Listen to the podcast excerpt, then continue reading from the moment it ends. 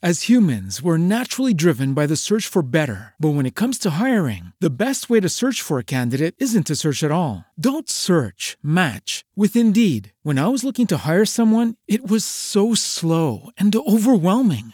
I wish I had used Indeed. If you need to hire, you need Indeed. Indeed is your matching and hiring platform with over 350 million global monthly visitors, according to Indeed data, and a matching engine that helps you find quality candidates fast. Ditch the busy work. Use Indeed for scheduling, screening, and messaging so you can connect with candidates faster. And Indeed doesn't just help you hire faster. 93% of employers agree Indeed delivers the highest quality matches compared to other job sites, according to a recent Indeed survey. And listeners of this show will get a $75 sponsored job credit to get your jobs more visibility at Indeed.com slash podcast. That's Indeed.com slash podcast. Terms and conditions apply. With the Lucky Land slots, you can get lucky just about anywhere. This is your captain speaking. Uh, we've got clear runway and the weather's fine, but we're just going to circle up here a while and uh, get lucky. No, no, nothing like that. It's just these cash prizes add up quick. So I suggest you sit back, keep your tray table upright, and start getting lucky. Play for free at LuckyLandSlots.com. Are you feeling lucky? No purchase necessary. Void where prohibited by law. 18 plus terms and conditions apply. See website for details. Las opiniones expresadas por Chayo Busquets están avaladas por su amplia experiencia como terapeuta familiar y en el previo análisis de los casos que aquí se presentan. Bienvenidos. Esto es Chayo contigo. En Joya. Comenzamos. Tu comportamiento sirve de modelo para tus hijos. Muy buenas tardes a todos, ¿cómo están? Soy Chayo Busquets, esto es Chayo contigo y hoy tenemos preparado un programa interesante. En esta primera hora vamos a platicar sobre el caso de una mujer que nos cuenta que su hija desertó de la preparatoria. Por el otro lado, unos, eh, una mujer que escribe diciendo que los papás no aceptan a la nueva pareja y meten mucho ruido con sus hijos y, y no sabe cómo manejarlo. Por el otro lado, alguien que nos pregunta después de que tuvimos el programa la semana pasada sobre el alcohol, dice, a mí no me permiten tomar nada. ¿Será que están haciendo los papás lo correcto? Y por último, en esa primera hoja, una hija que parece que se ha enamorado del primo hermano. ¿Qué pueden hacer? Bueno, pues de esto y más vamos a estar platicando el día de hoy. Así es que comenzamos. Buenas tardes. Tengo una hija de 18 años que este semestre desertó de la preparatoria. Cabe mencionar que desde el segundo semestre, que fue cuando empezó la pandemia, reprobó la mayoría de las materias y no hizo el proceso necesario para pasarlas en examen extraordinario y tuvo que repetir el semestre. Después pasó a tercer semestre y también pasó lo mismo y tuvo que recursar cinco materias y cuando ya pasó a cuarto semestre reprobó la mayoría. La primera ocasión que sucedió la regañamos mucho, le dijimos que si no estaba a gusto en esa escuela, entrara a otra que estaba a tiempo y no quiso, fue la misma propuesta para hacer tercer semestre. La situación es que ella no realiza tareas, no las entrega y es por ello que reprueba porque no alcanza el puntaje. Cada que le pregunto que por qué no realiza tarea. Me preocupa mucho porque sentimos mi esposo y yo que ya pasó, ya sobrepasó los límites y no logramos entender por qué hace eso. Es una niña lista y con muchas habilidades y en la primaria y secundaria tenía los mejores promedios y beca. Ahora le hemos dicho que ya es mayor de edad, que necesita saber qué hará con su vida y enojados le dijimos que se fuera a trabajar porque no estaría aquí en la casa solamente. Ella no tiene interés en encontrar, en entrar, perdón, a una escuela pública, supongo que por la diferencia de edad, y dice que sí quiere terminar la prepa y está revisando la opción de prepa en línea. Siento tristeza y me preocupa mucho esa actitud de mi hija. Espero puedas orientarme cómo manejar esta situación y cómo hacer para que logre no ser apática en su educación. Muchas gracias. Mira, eh, Dado el antecedente que hay de tu hija, tanto en primaria y en secundaria, con buenas calificaciones e incluso con beca, con muy buenos promedios, creo que hay que evaluar si no está deprimida.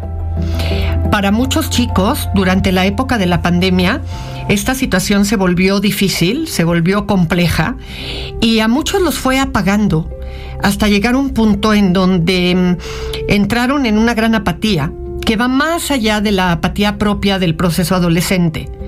Así es que creo que vale la pena hacer una valoración psicológica para ver si no hay depresión y si por ahí se tendría que respaldar con algún tipo de terapia. Ahora, me queda claro y estoy de acuerdo con ustedes, ella tiene que entrar a trabajar, no puede estar de ociosa, porque si sí hay un proceso depresivo, eso lo va a complicar. Y si no hay un proceso depresivo, lo va a acabar generando, porque como bien dicen por ahí, el ocio es el padre o la madre de todos los vicios. Así es que creo que hay que tratar de entender exactamente qué sucede. No todo se arregla con enojo por parte de los papás ante esta situación. Y creo, por el otro lado, que se requiere también que se aprenda a saber que cuando tenemos problemas con las calificaciones, como cualquier otro comportamiento inapropiado, hay que poner consecuencias. Solo regañar no basta tenemos que poner consecuencias para poder ayudar a que el malestar que generan las consecuencias lleve a los chavos a tener que preocuparse por tratar de hacer las cosas distintas. Echen un ojito para ver cómo está su parte social, si ha cambiado su carácter si no se le ha apagado el estado de ánimo.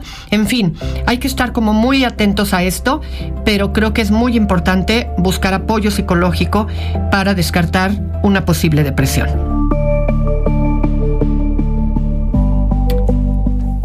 Hola, buenas tardes. Necesito su ayuda por una situación que estoy pasando y ya no puedo con ello. Yo vivo en la casa de mis papás. Tengo tres hijos, me separé de mi esposo hace un año y ahorita salgo con una persona, pero mis papás no lo aceptan. Sin embargo, se meten y les dicen a mis hijos que le dirán a su papá y ellos se ponen mal al escucharlo. No sé cómo hacerle para que mi mamá deje de meterse.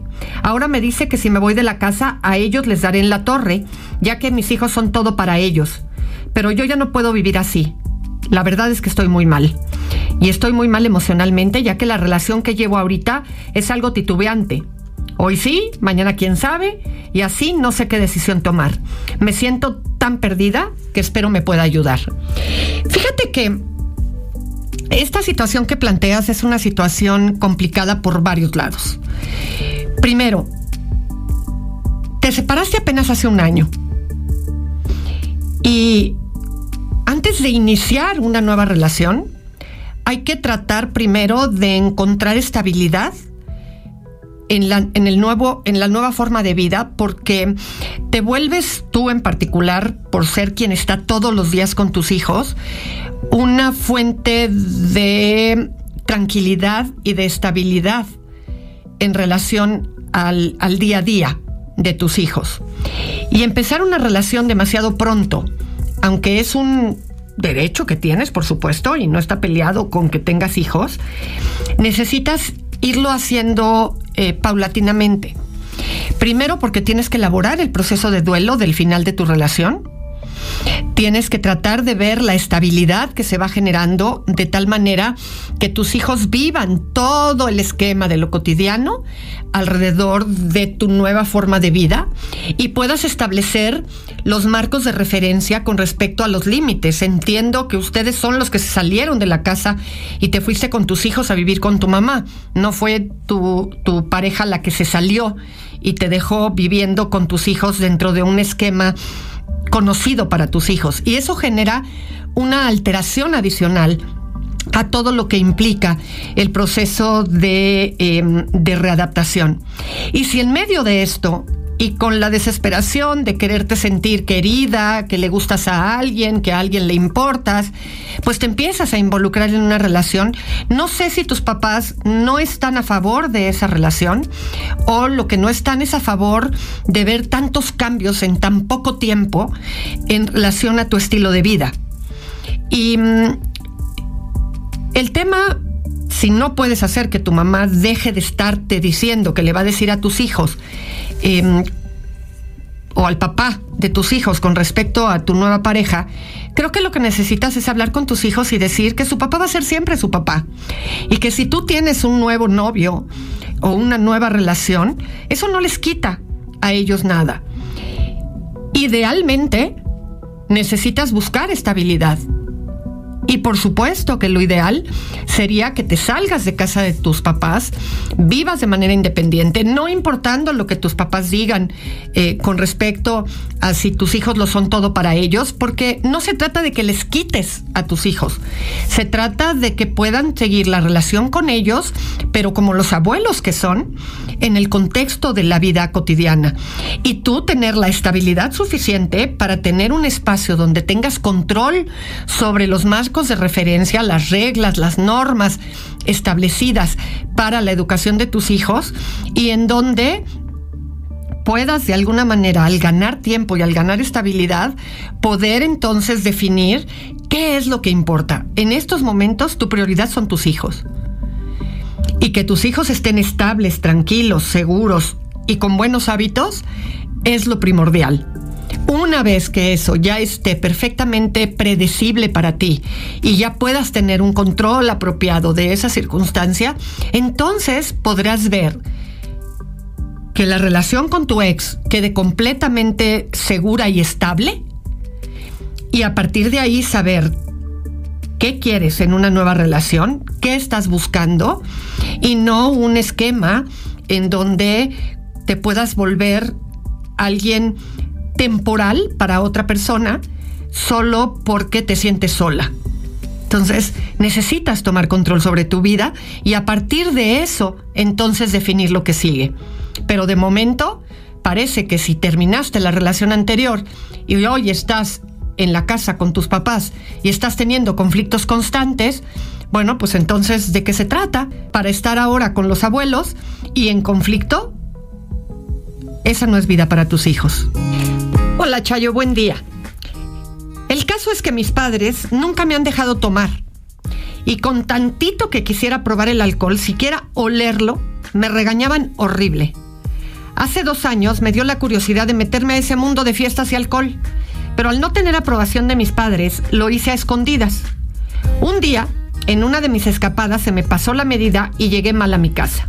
Y pues mis padres se pusieron frenéticos y ahora me odian ¿Cómo le hago para que ellos entiendan que no soy una alcohólica sin remedio? No es que yo quisiera mentirles, pero estaba cansada de rogar un poco de libertad. Son muy, muy estrictos conmigo y pues yo quería conocer ese mundo. No me considero una persona irresponsable, siempre tomo con amigos muy cercanos en sus casas y si es lejos me controlo. Acabo de terminar mis estudios, no soy una persona que nada más se la pasa de fiesta y tampoco les pido nada de dinero para beber, ni un solo peso. No lo hago cada ocho días, ni llego cayéndome a mi casa.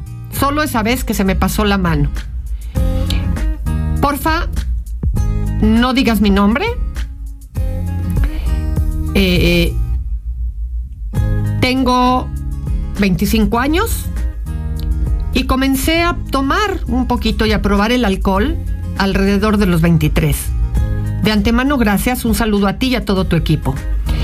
Fíjense que mm, a veces a los papás les da tanto miedo que no se pueda con la dosificación de las cosas, que se caen en esos extremos.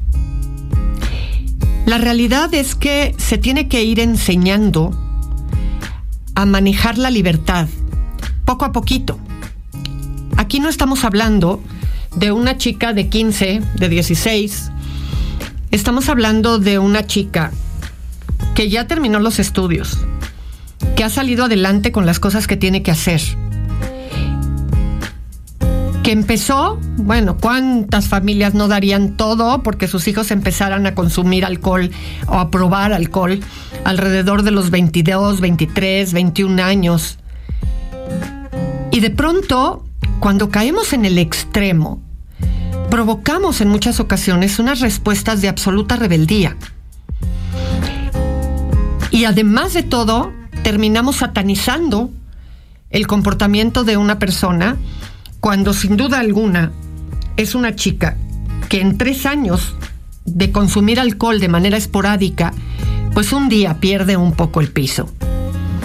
Es una chica que se sabe cuidar, que sabe tomar acompañada por amigos, que era un poco parte de lo que platicábamos la semana pasada con nuestro invitado, con Rodolfo III. El formar grupos, el acompañarnos, en no dejarnos solos, en saber medir el consumo del alcohol. De eso es de lo que se trata.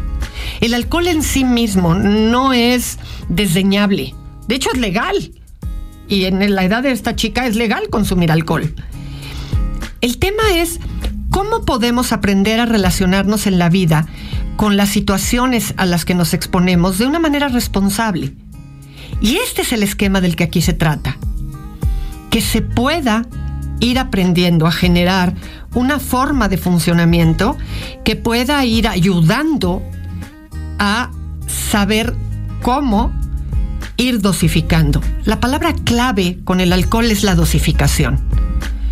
Acompañada, por supuesto, de la responsabilidad, del no hacerlo solos, de no hacerlo en lugares que corramos algún peligro, em, de poder hacer equipo con otras personas, pero sobre todo hay un esquema muy importante que está relacionado con poder aprender a relacionarnos apropiadamente con nuestros padres y los padres con los hijos.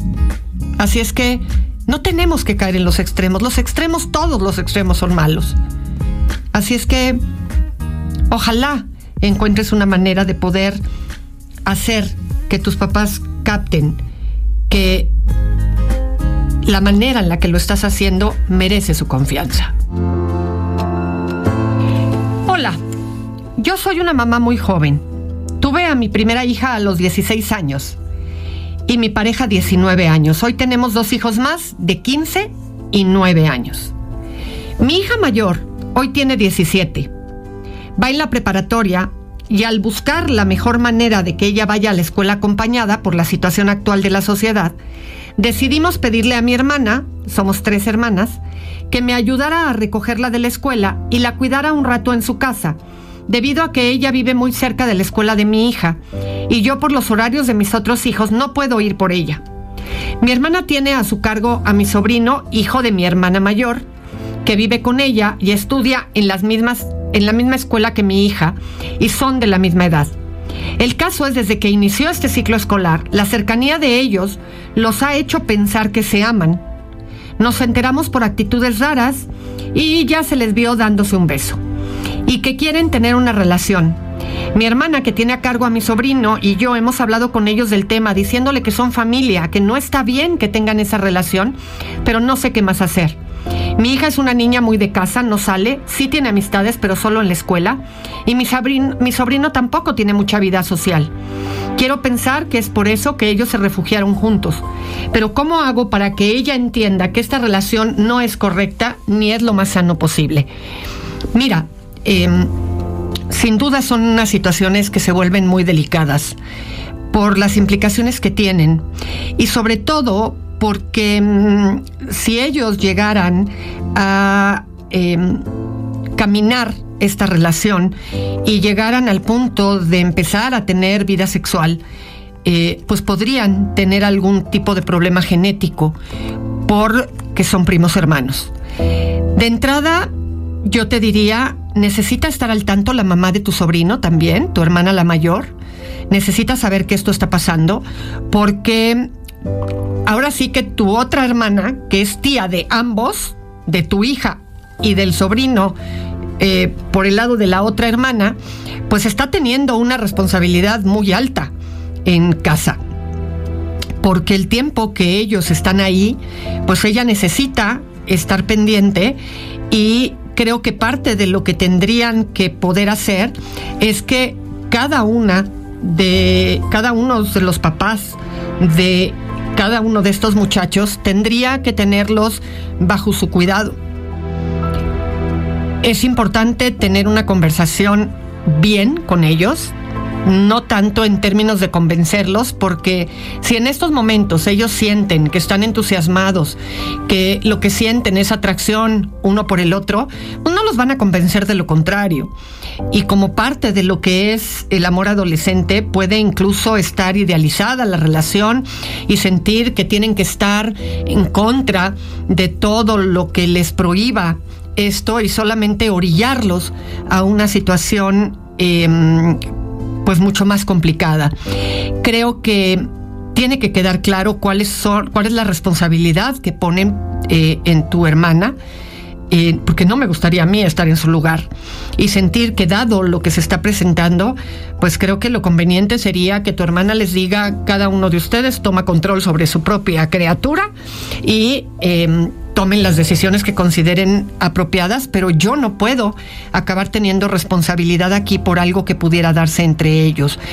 No sé qué los llevó a tenerlos en escuelas lejanas a sus propias casas, a sus propias familias de origen, porque mm, son edades en donde necesitamos tener mucha supervisión, necesitamos tener mucho acompañamiento, necesitamos estar pendientes de lo que está eh, sucediendo y, la, la, idea no es prohibirlo, porque acuérdense lo que sucede en nuestro cerebro cuando nos prohíben algo, pero sí poder contener los tiempos de exposición, dejar en claro esto, valdría la pena notificar en la escuela que por favor estén teniendo eh, supervisión, dado la familiaridad que hay entre ellos. No sé qué tan más grande o si son de la edad eh, estos dos primos o si el otro primo, el, noviecito, digamos, es, es más grande que tu hija. Pero mm, creo que lo tienen que hablar como familias, eh, establecerlo y hacerlo de la manera más amigable posible para que no se vaya a suscitar justamente el tema contrario. Chayo quiere ayudarte. No dudes en enviarle tus preguntas. Continuamos. Pues empezamos nuestra hora de pareja y listos aquí con varias con varios correos y varios conceptos que creo importantes revisar. Primero, una mujer que nos narra cómo está teniendo conflictos su pareja con sus papás y no sabe cómo manejarlo. ¿Tienes una pareja manipuladora? Vamos a platicar de ese tema. ¿Y sabías que existen ideas falsas sobre el amor? Hmm. Vamos a ver qué te parecen las que te tengo hoy. Empezamos. Hola Chayo, espero y te encuentres bien. Tengo 21 años y mi pareja 24.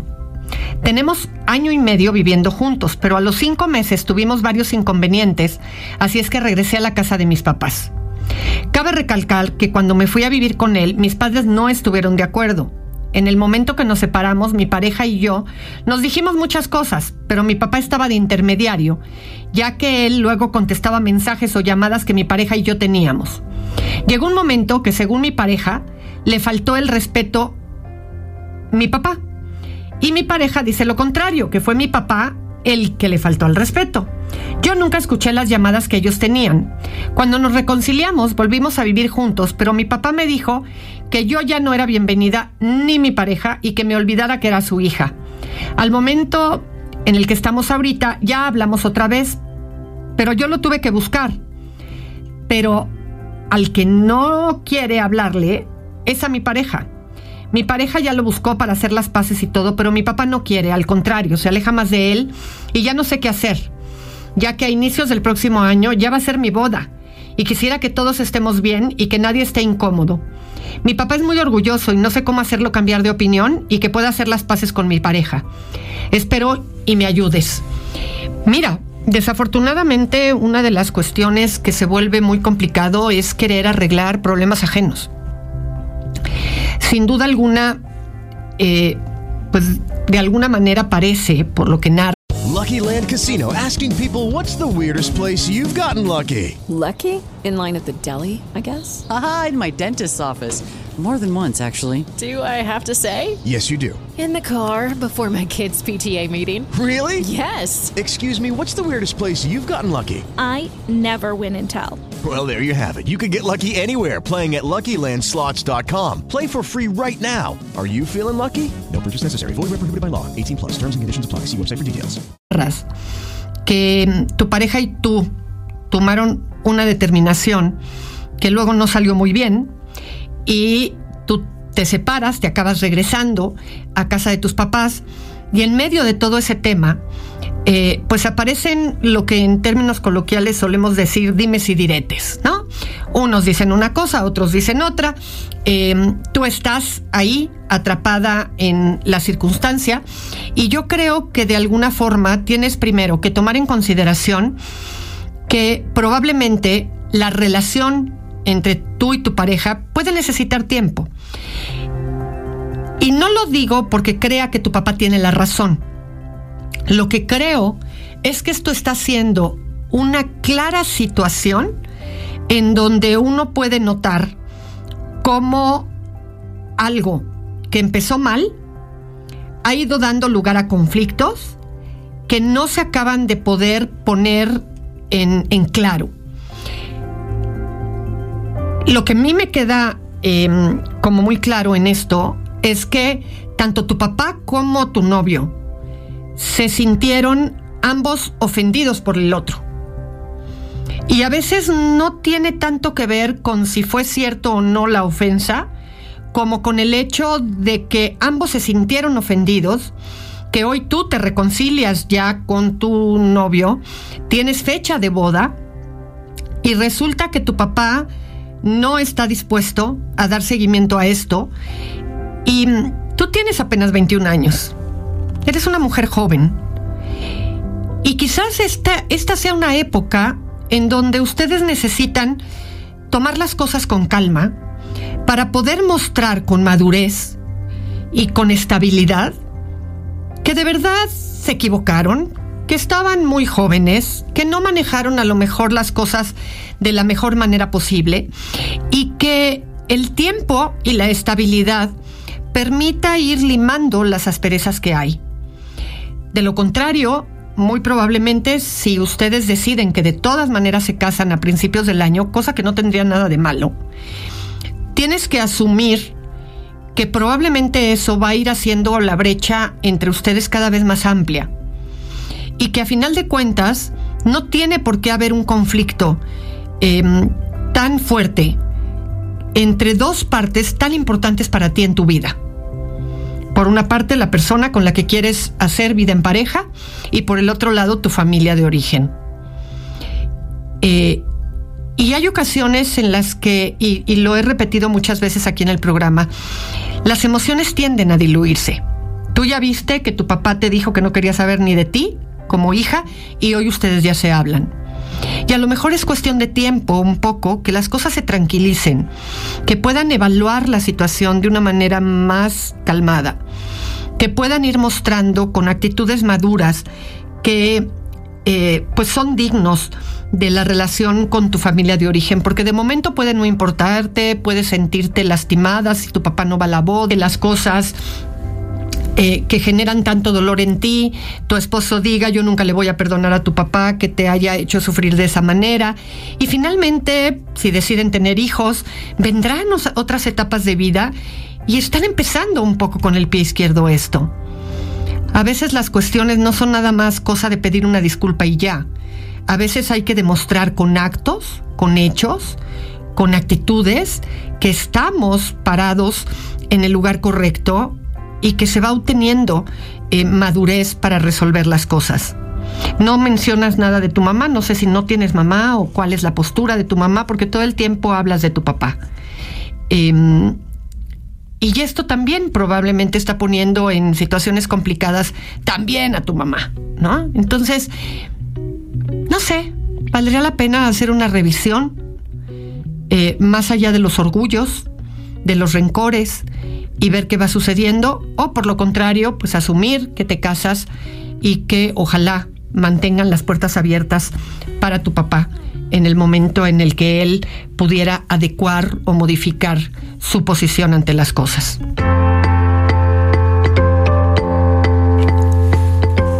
Fíjense que mm, cuando se trata de pareja, sin duda alguna hay que preguntarnos siempre si tu pareja es una persona manipuladora. Al principio, es muy probable que no nos demos cuenta que estamos siendo manipulados por la pareja. Pero llega un momento en el que con el paso de los meses, el paso de los años, empezamos a tener esta sensación de que estamos siendo un títere nuestra pareja, que todo lo que sucede está condicionado, porque de lo contrario siente que no es querido o querida, que no tenemos interés en lo que le sucede, porque a veces en un inicio, como hay mucho, mucha adrenalina y mucha endorfina en nuestro cerebro, se genera un fenómeno en donde complacerte a ti me causa placer a mí. Y entonces no quiero otra cosa en la vida más que vivir para hacerte feliz. Y ese es uno de los grandes mitos del amor, que vamos a lograr hacer feliz a la otra persona. Hemos dicho muchas veces aquí que las personas nos tenemos que comprometer con nosotros mismos para ser personas felices y que siempre va a ser más fácil estar con una siguiente persona, con, en una relación de pareja, si esa persona se compromete con su felicidad y tú te comprometes con tu felicidad. Piénsalo simplemente en cualquier tipo de interacción social. ¿Quién te resulta más atractivo o atractiva para relacionarte con esa persona? Las personas alegres, positivas, entusiastas, platicadoras, que siempre son cálidas, amigables, o las personas que están ensimismadas, que no quieren saber nada, que siempre están de mala cara, que nada les parece, que todo el tiempo se quejan. La felicidad es un compromiso personal. Pero a veces no nos damos cuenta, sobre todo cuando nos precipitamos para, para formalizar una relación porque creemos que lo que sentimos en un principio es lo que va a ser permanente y duradero para el resto de la vida. Tomamos decisiones antes de tiempo y de pronto descubrimos que pues ya no me encantó que la otra persona todo el tiempo me esté exigiendo cosas o todo el tiempo esté creyendo que si dedico me dedico a hacer algo que satisface alguna necesidad mía, estoy siendo entonces egoísta. Que si estoy em, eh, tomando en consideración sus necesidades, pero las organizo de tal manera que, me permita funcionar en la dinámica cotidiana em, eh, más fácil, digamos, en, en mi organización personal, ah, entonces ya no te importó porque no me tomaste en cuenta primero a mí. Si te entretuviste platicando con amigas o con amigos y te reíste y se te pasó 10 minutos la llamada telefónica, claro, es que no te importo y no soy prioridad. Y en todo ese contexto, siempre lo que está de por medio es la manipulación. Y esa manipulación llega a un punto que cansa, que harta, que desgasta a las relaciones interpersonales y nos quedamos en un esquema que se vuelve complicado para poder interactuar. Pero sobre todo te das cuenta porque tienes una sensación interna de que te están manipulando, de que estás siendo un títere en la vida de tu pareja y que todo el tiempo las cosas que tienen que ser prioritarias son las de tu pareja y no las tuyas. Que para ti siempre hay la posibilidad de esperar si te sientes en ese esquema de funcionamiento, pon atención. Trata de modificar el, esquema en el que funcionas, trata de ver qué es lo que está sucediendo y en función de eso poder generar un esquema que te permita manejarte o funcionar de mejor manera. Muchas veces la persona cambia, solo esperaba un poquito de exigencia de tu parte. A veces no, y te deja en claro que por ahí esa relación ya no camina. Fíjense que hay muchas ideas que son falsas acerca del amor y que las vamos construyendo ahí con el paso del tiempo. A veces se construyen culturalmente, pero en muchas ocasiones le estorban a las relaciones de pareja, porque mm, creamos ciertos mitos o ciertas ideas idealizadas o erróneas que mm, no favorecen la evolución de la relación. La verdad es que el amor no nos sucede porque sí. El amor, aunque parezca increíble, se aprende. Y lo debemos aprender. Lo emprendemos desde casa, lo aprendemos al ver las relaciones de pareja de nuestros padres. A veces se quedaron juntos, a veces se separaron y tienen relaciones distintas. Pero hay algunas ideas que me parecen interesantes de reflexionar y que pueden valer la pena analizar. Una de ellas, y no les va a parecer extraño porque seguramente ya me la han oído decir aquí, el, con el amor no basta. Las relaciones de pareja no se sostienen solamente por el amor. Eh, ¿Es indispensable que exista? Sí. ¿Pero es lo único que vale? La verdad es que una de esas ideas falsas sobre el amor es que el amor es la base de la pareja. El amor es la base sobre la que se sustenta la relación de pareja, como si el simple concepto del amor en muchas ocasiones, incluso idealizado y, y descifrable difícilmente, fuese la clave del amor. Es un misterio lo que pasa en las relaciones amorosas.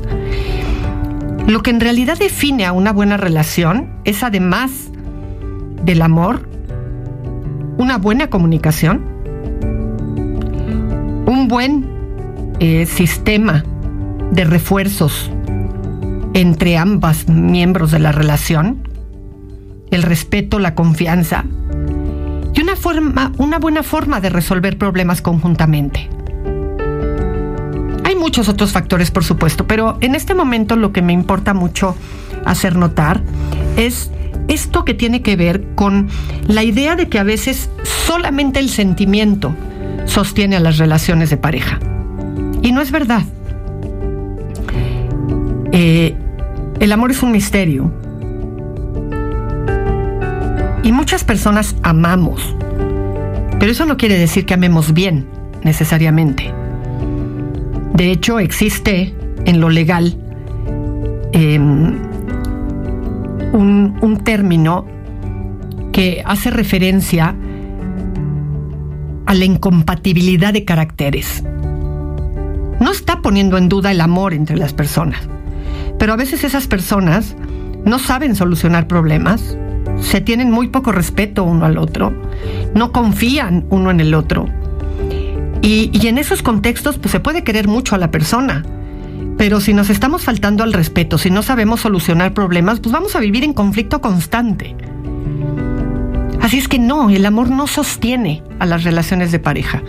Hay un montón de factores que se tienen que sumar para que una relación de pareja eh, camine. Metas en común en muchas ocasiones, valores comunes, eh, ser una buena persona. Una buena persona casada o emparejada con una mala persona probablemente no van a llegar a ningún buen lugar. Así es que tenemos que ir aprendiendo a desenvolvernos y a saber que una cosa es el sentimiento que nos une, que viene a ponerle un moño a ese regalote que es el amor, y otra cosa muy distinta es que a la relación la sostenga solamente el amor. Así es que pregúntate, ¿en qué tipo de relación estás tú? Y si el amor ha bastado para sostener tu relación y para tener una relación feliz. Pregúntatelo. De esas falsas ideas que construimos sobre el amor es que el amor es importante predecible. Y es que el amor es espontáneo, es inesperado, es fortuito muchas veces, impredecible, no podemos controlar de quién te enamoras. Y la pregunta es, ¿dónde está escrito eso? La verdad es que la espontaneidad en el amor no es del todo cierta, requiere predisposición por parte de la persona. Si la persona no está dispuesta a, el amor no se logra. No es algo mágico que sucede sin más ni más, sin que podemos hacer nada para evitarlo. La verdad es que las personas vamos estando dispuestas a enamorarnos y elegimos de alguna manera de quién. Porque para que en esa relación exista el amor, debe haber todos los componentes que no surgen misteriosamente, sino que hay que trabajarlos y conseguirlos. Y en ese contexto y desde ahí, el respeto se construye, la confianza se construye, la forma de solucionar problemas es algo que hacemos de manera activa. Y cuando estamos en una relación y nos estamos ocupando por el otro, por supuesto que ¿cuántas veces o cuántos de ustedes no han conocido personas que de entrada eran amigos y con el tiempo se enamoraron? Porque siempre suponemos que se entra a la relación por el atractivo físico, que si la persona no resultó atractiva físicamente primero, no va a haber enamoramiento. Y no es cierto. Lo que pasa es que cuando alguien nos gusta, nos mostramos dispuestos. Y entonces, como queremos conquistar a esa persona, mostramos disposición para estar, para buscar, para cuidar, para tener atenciones, para estar eh, dispuestos a ceder, para poder congeniar actividades, para complacer al otro. Y entonces resulta que en el camino nos enamoramos. A final de cuentas, si nos quedamos em, un poco con esta idea que, ha habido, que sobre todo que, que la había hace muchos años, de una manera mucho más establecida de lo que está ahora, el hombre conquistaba a la mujer. ¿Qué hacía? La enamoraba. Y lo que pasaba en esa, en esa conquista era una disposición, y la disposición viene de la voluntad, de hacer por el otro, de seducir al otro, de complacer al otro, de cuidar al otro, de mostrar interés en el otro, de hacer sacrificios por el otro. Y entonces resultaba que en el camino decíamos las mujeres es que me conquistó. La realidad es que siempre se ha hablado de la conquista, no nada más de hombres a mujeres, eh, muchas veces se dice por ahí que las mujeres conquistamos a los hombres con la cocinada, ¿no? Pero han ido cambiando a lo largo del tiempo muchas de estas circunstancias que nos ponen en contraste o en, en, em, como en complacencia con el, con el otro. Pero lo cierto es que es verdad que enamoramos al otro porque hay una disposición para estar con el otro. Y en ese proceso de estar dispuesto, la voluntad tiene un papel muy grande. Muchos de ustedes me dirían, bueno, pero es que está súper motivado porque la persona te gusta. Sí, es verdad. Pero ¿por qué sostener una relación de largo plazo, estabilidad, formar una familia, mantener un amor maduro, ¿por qué no puede ser una motivación? ¿Por qué la motivación solamente tiene que venir de lo que surge en nosotros sin haber hecho nada, sin haber tenido que poner nada de nuestra parte? Es decir, porque me surgió la hormona y entonces eso me motiva. La realidad es que nos van a ir motivando muchas cosas. Y con el tiempo uno descubre que aquellas cosas por las que se esforzó traen grandes satisfacciones. Ahora, lo que sí es cierto es que en una relación de dos necesitan ambas partes tener la disposición, porque a una relación de pareja no la puede cargar solo una parte de la relación, solo un miembro de la relación. Tiene que ser un trabajo en conjunto. Y en ese proceso del trabajo en conjunto nos tenemos que preguntar qué tanto estoy abandonando la parte que me toca hacer. Te recuerdo nuevamente el correo electrónico es chayo arroba radiocentro.com.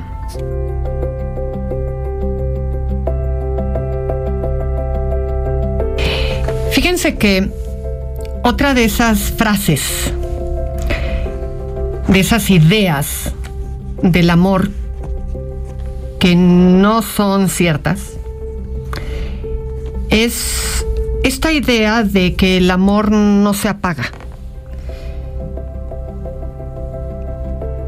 Otra, otra falsa idea relacionada con el amor es algo que, que, se vuelve imprescindible y es que el amor, como aparece sin que podamos controlarlo, también puede desaparecer sin que podamos solucionarlo. Que esa es una creencia que tiene mucho que ver con la idea de que el amor significa enamoramiento. El enamoramiento no es más que una fase del amor. Muchos dirían la más padre, pero no necesariamente la más satisfactoria.